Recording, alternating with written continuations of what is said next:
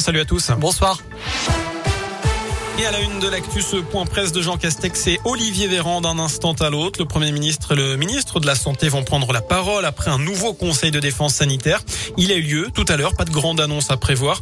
Il y aura le passage au stade 3 du protocole sanitaire dans les établissements scolaires. Concrètement, le port du masque va devenir obligatoire en extérieur à l'école.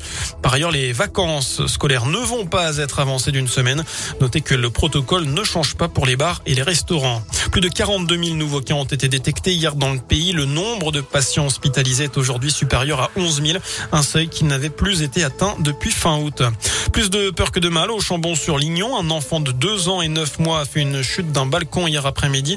D'après le progrès, le garçon aurait en fait euh, été aperçu en train de marcher sur le rebord d'une fenêtre d'un centre d'accueil des demandeurs d'asile avant de tomber.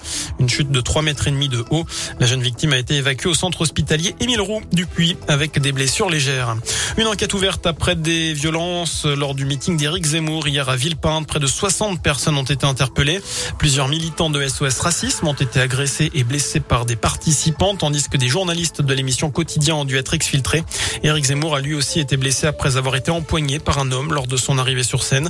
Il a été soumis à 9 jours d'ITT pour une foulure du poignet.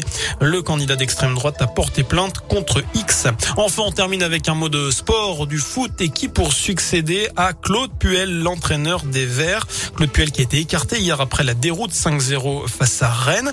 L'ancien Stéphanois Julien Sablé va assurer l'intérim en de connaître le nouveau coach. Les noms de Pascal Duprat et David Guillon reviennent en priorité. D'ici là, le club se réorganise également puisque Loïc Perrin prend du galon. L'ancien capitaine emblématique des Verts vient d'être nommé coordinateur sportif. Il récupère l'une des nombreuses fonctions de Puel, jusqu'à présent manager général du club. Voilà pour l'essentiel de l'actu. Je vous souhaite une très bonne soirée. L'actu